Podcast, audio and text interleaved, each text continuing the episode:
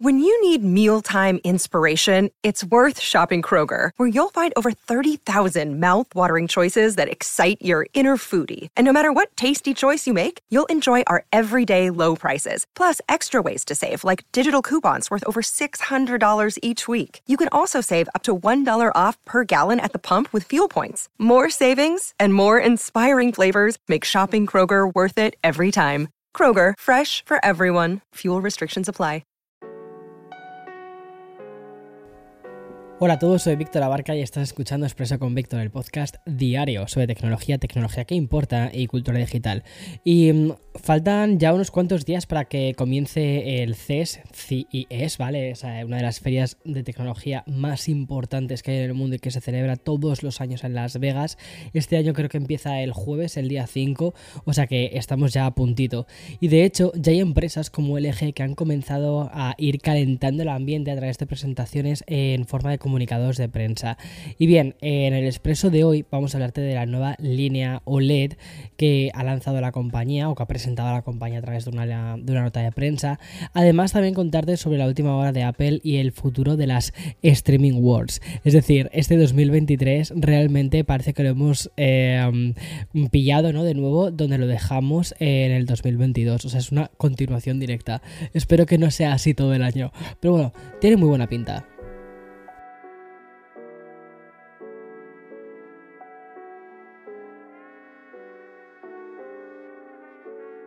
Another day is here, and you're ready for it. What to wear? Check. Breakfast, lunch, and dinner? Check. Planning for what's next and how to save for it? That's where Bank of America can help. For your financial to-dos, Bank of America has experts ready to help get you closer to your goals. Get started at one of our local financial centers or 24-7 in our mobile banking app. Find a location near you at bankofamerica.com slash talk to us. What would you like the power to do? Mobile banking requires downloading the app and is only available for select devices. Message and data rates may apply. Bank of America and a member FDIC. Creo que ya te he contado alguna vez, ¿no? Esto de que Reddit es uno de mis sites favoritos y de hecho yo creo que una de las mejores frases que hemos oído nunca sobre la cultura digital es la propia definición de Reddit que dice como portal de Internet. Porque no solo lo veo un poco como lo que es casi no sé cómo decirte, la cuna del talento, también de los memes. Los memes se generan primero en Reddit y luego saltan al resto de internet y también de creaciones, sino que también pone sobre la mm, pista, ¿vale? Los, a los medios de comunicación.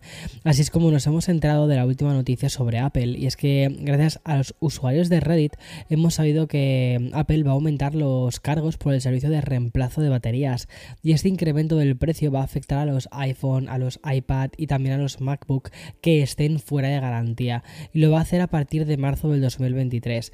Y ok, vale, respecto al aumento, va a llegar en una horquilla que va a oscilar entre los 20 y los 50 dólares, siempre dependiendo, ¿vale?, del dispositivo en cuestión y por lo tanto también del tamaño de la batería. Como te digo, algunos usuarios de Reddit, ¿vale?, han comprobado que, que Apple habría modificado las condiciones en su web oficial, incluyendo el siguiente aviso. Y te leo textualmente. Dice, el cargo actual por servicio de batería fuera de garantía se aplicará hasta hasta fines de febrero, finales de febrero del 2023. Y a partir del 1 de marzo del 2023, el cargo por servicio de batería fuera de garantía se incrementará en 20 dólares para todos los modelos de iPhone anteriores al iPhone 14. Bueno, y TechCrunch siguió la pista iniciada en Reddit y gracias al site conocemos cuánto va a costar el reemplazo de la batería de un dispositivo a partir de marzo. Por ejemplo, mira, para que te hagas una idea, los iPhone 13 y anteriores tienen ese aumento de 20 dólares, lo cual sería un precio actualmente de, o sea, quedaría en un precio de 89. El iPad Pro de 12,9 de 12 pulgadas, el de quinta generación y anteriores, también el iPad Pro de tercera generación y anteriores. Bueno, para que te hagas una idea, también los iPad eh, Air, el iPad Mini de sexta generación también está aquí metido, ¿vale? Tiene un incremento de 20 dólares en el precio total. Y este este llegaría eh, a los 99 y los 119 dólares dependiendo del modelo exacto eh, que llevemos. Luego, los modelos de MacBook Air va a aumentar en 30 llegando al precio de 159 dólares. Y ya por último, todos los modelos de MacBook Pro van a experimentar un salto de 50 dólares que llegaría a los 249 dólares. Yo recuerdo que tuve que cambiar la batería del MacBook Pro, el de 15 pulgadas, el de el, 15, pues el, de, el del 2015, que de hecho es el que utiliza, es el que está utilizando ahora Eloy. Y ese me costó 199 pavos. Y de hecho, o sea, eh, euros.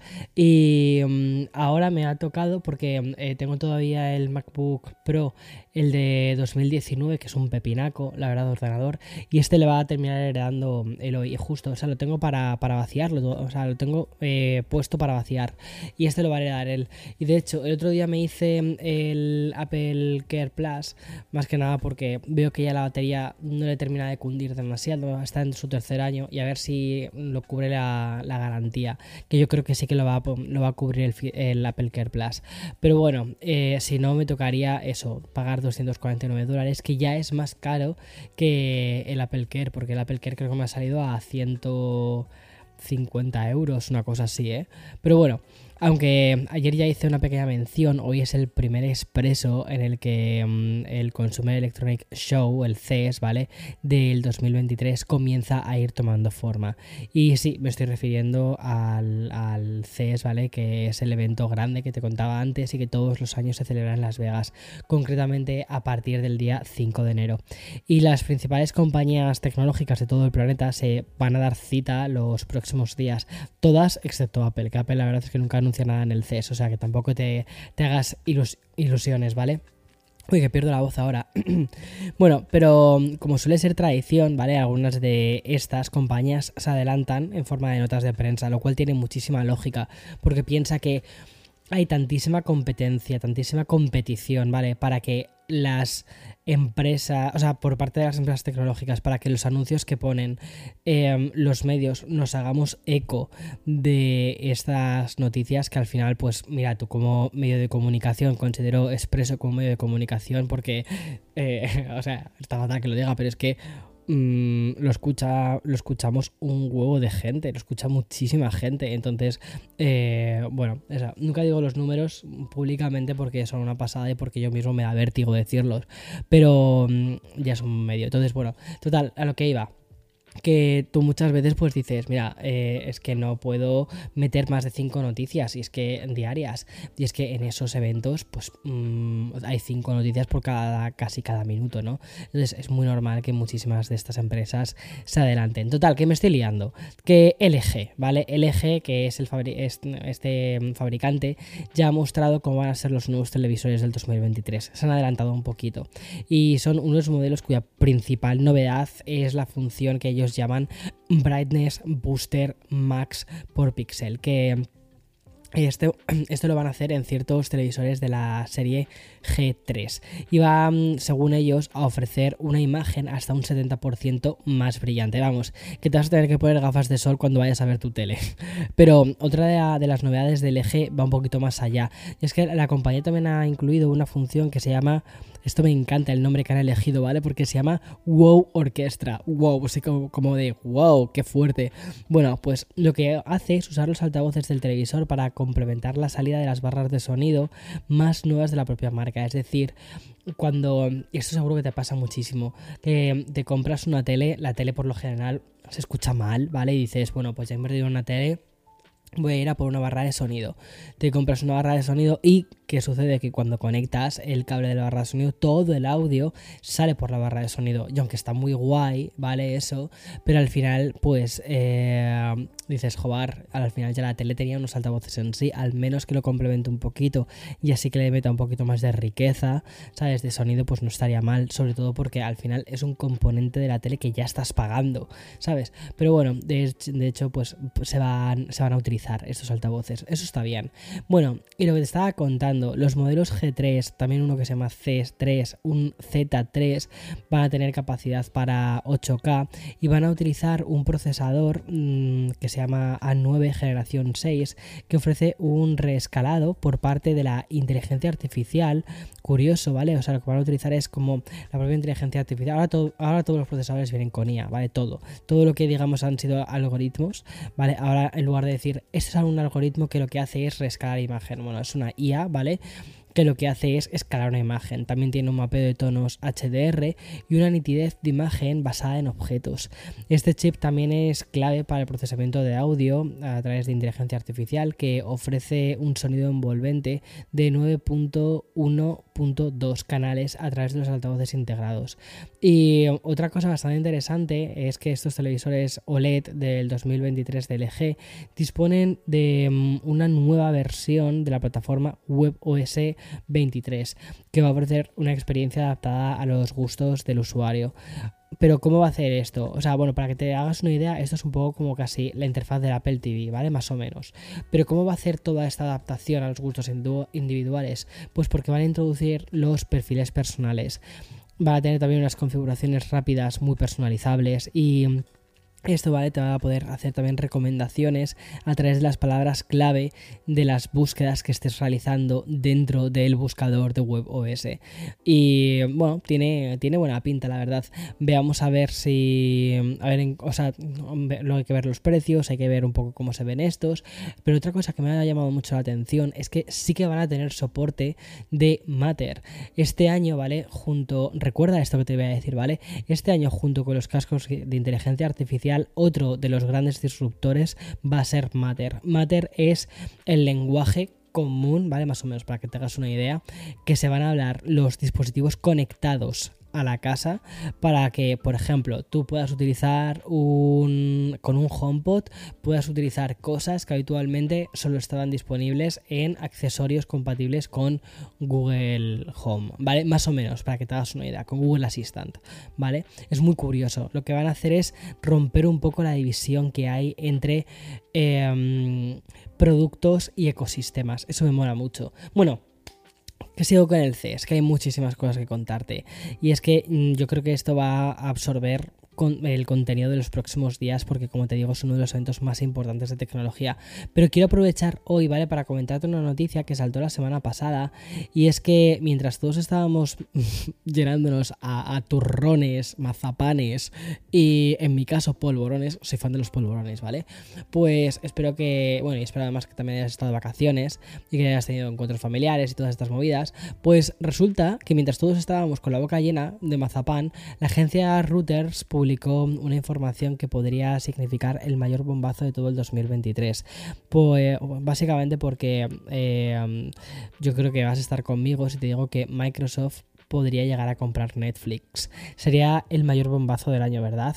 Bueno, pues exactamente este fue el titular de Reuters. Reuters dijo así, dijo teletextualmente, Netflix será la próxima en la lista de las compras de Microsoft wow, flipas, ¿eh? O sea, primero eh, han ido a por, a por eh, Activision Blizzard y ahora está su ojo puesto en, en Netflix. Veamos a ver qué termina pasando, ¿vale? Pero la verdad es que me parece muy interesante el, rumbo que está siguiendo la compañía liderada por Nadella.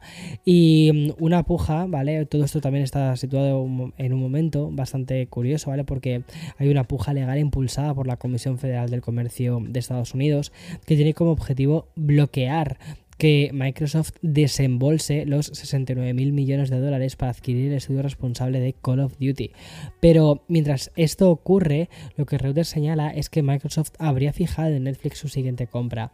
La información del citado medio apunta a la estrecha relación que tienen ambas compañías. Como ya sabes, Netflix seleccionó a Microsoft como socio publicitario para que impulsase el nuevo servicio de suscripciones a través de anuncios. Además, el presidente de Microsoft forma parte de la junta directiva de Netflix. Y ambas compañías habrían hablado ya de que Netflix pudiese formar parte del servicio de transmisión de videojuegos multiplataforma que quiere lanzar Microsoft. Tiene mucho sentido, ¿ves? O sea, ya vamos cerrando ciertas cosas, se van entendiendo ciertas cosas. y financieramente en Reuters considera que sería muy viable. Y es que eh, con un valor de mercado de 13 veces más que el de Netflix, al menos a principios de diciembre, Microsoft puede llegar a pagar 1,8 billones de dólares por Netflix. O sea, es que es muy fuerte esto. Bueno, como te digo, la, esto ha sido un poquito eh, la primera parte de la semilla esta que se ha ido sembrando, este germen.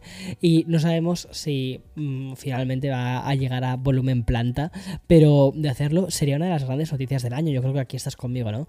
Pero para que esto suceda, habrá que estar atentos a los resultados financieros de Netflix. Y no hay que olvidar que mm, es la única plataforma de streaming cuyo único plan de negocio es el puro streaming, ya que de momento los videojuegos no acaban de funcionar del todo. Porque, mira, HBO eh, Max tiene el conglomerado de medios de comunicación y de empresas ultra gigantes. Apple TV, pues tiene a Apple. Y Prime Video tiene a Amazon. Y mm, si me apuras también Disney Plus, que es, o sea, forma parte de una de las empresas más importantes de entretenimiento, o si no es la más importante de entretenimiento del mundo. O sea, y Netflix, pues está un poco, pues, en ese sentido desamparada. Entonces, formar parte de, eso, pues puede ser puede ser un movimiento sinceramente muy inteligente muy inteligente por parte de Microsoft. Estoy flipando eh, con los movimientos que está haciendo últimamente Microsoft a nivel compras. Eh, me parece muy curioso cómo se han fijado en la parte de servicios desde hace ya bastante tiempo. Y no sé creo que si siguen haciendo hardware que mole y empiezan a comprar servicios ya instaurados y los mejoran, pueden tener ahí un, un filón muy grande. Bueno, a lo que vamos, voy a acabar ya con este expreso, ¿vale? Ah, bueno, perdona, perdona, perdona. Antes de pasar para la siguiente noticia, quiero contarte una cosa. No sé si te has dado cuenta de que en esta nueva temporada una cosa que estoy haciendo es hacerte preguntas. Y estas preguntas las puedes responder a través de Spotify. Dentro de Spotify te da una opción para responder a la pregunta como una mini encuesta que intentaré hacer en casi todos los episodios. Y en esta la verdad es que me interesa saber cuál es tu opinión de ¿Te gustaría que Netflix fuese comprada por Microsoft? Déjamelo en comentarios, o sea, sí o no, hago una respuesta muy sencilla, pero también ese tipo de cosas me sirve para ir conociéndote un poquito mejor, para ir sabiendo un poco más tu opinión y ya está. Y ahora sí, ya a terminar con la última eh, noticia de este expreso, que la verdad es que ha sido muy completo para estar en tan solo 3 de enero, ha empezado fuertecito el año, con otra información que rima a la perfección con lo que te acabo de contar. Y es que ayer todos los grandes sites recogieron una noticia que publicó inicialmente The Information y que señalaba la posibilidad de que Amazon esté desarrollando su propia plataforma de streaming dedicada única y exclusivamente a la retransmisión de deportes en directo. ¡Wow! Esto es fuerte, ¿eh? Bueno, pues The Information, lo que... La verdad es que voy a decir esto. The Information informa, claro, obviamente, Víctor. O sea, ¿Qué es lo que hace The Information? Pues informar. Bueno, The Information, que es el medio, eh, es un medio bastante grandote de aquí de Estados Unidos, pues lo que ha contado, ¿vale? Es que el gigante del comercio electrónico trabaja en una aplicación de retransmisión de deportes y completamente independiente de lo que es actualmente Amazon Prime Video. Algo que de momento pues estaría enfocado al mercado de Estados Unidos. Y sin duda, el más importante del mundo con ligas ultra profesionalizadas como por ejemplo la NBA y la NFL. Dos de hecho son súper fuertes aquí. Y según la noticia, pues Amazon agregaría este contenido deportivo en vídeo, eh, perdona, en vídeo, en vivo, dentro de su plataforma de vídeo, que es la de Amazon Prime eh, Video. Y ojo, no solo comenzaría con el famoso eh, Thursday Night Football de la, de la NFL o ciertos partidos de béisbol de los New York Yankees, sino que también tendría un as bajo la manga y es la Premier League, es decir, la liga de fútbol del Reino Unido. Sin duda, esta es la más popular y profesional del planeta, con unas audiencias globales millonarias. Llevamos un tiempo viendo cómo sites como Apple TV van mostrando sus cartas ¿vale? al respecto del streaming, cómo quieren meterse en, el mundo de los shows en directo. Y, mm, o sea, que es muy televisión tradicional, ¿vale? Y yo creo que es que no hay nada más grande ahora mismo para, para meterse en el mundo del entretenimiento y de la retransmisión online que las retransmisiones deportivas de estas grandes ligas. Amazon sabe muy bien que la primera que se lance va a ser la que más ventajas consiga, simplemente, simplemente por posicionamiento. Pero también creo que es muy importante pensar las cosas bien. Apple creo que está pensando las cosas bastante bien, pero Amazon creo que tiene algo muy grande y es que... Eh, todo el mundo en Estados Unidos, o prácticamente casi todo el mundo en Estados Unidos, usa Amazon. Todo el mundo tenemos el, Prime Video. Y entonces empezar por ahí para ir creciendo a la hora de esta retransmisión de ligas es que puede ser muy fuerte para ellos. Puede ser muy fuerte. Si se han gastado una millonada en hacer la serie del Señor de los Anillos, que creo que no les ha funcionado demasiado bien, pueden gastarse otra millonada en retransmitir la NFL. En fin. Hasta aquí el podcast, el episodio de hoy de Expreso. Eh, mañana, como siempre, más y mejor. Chao, chao.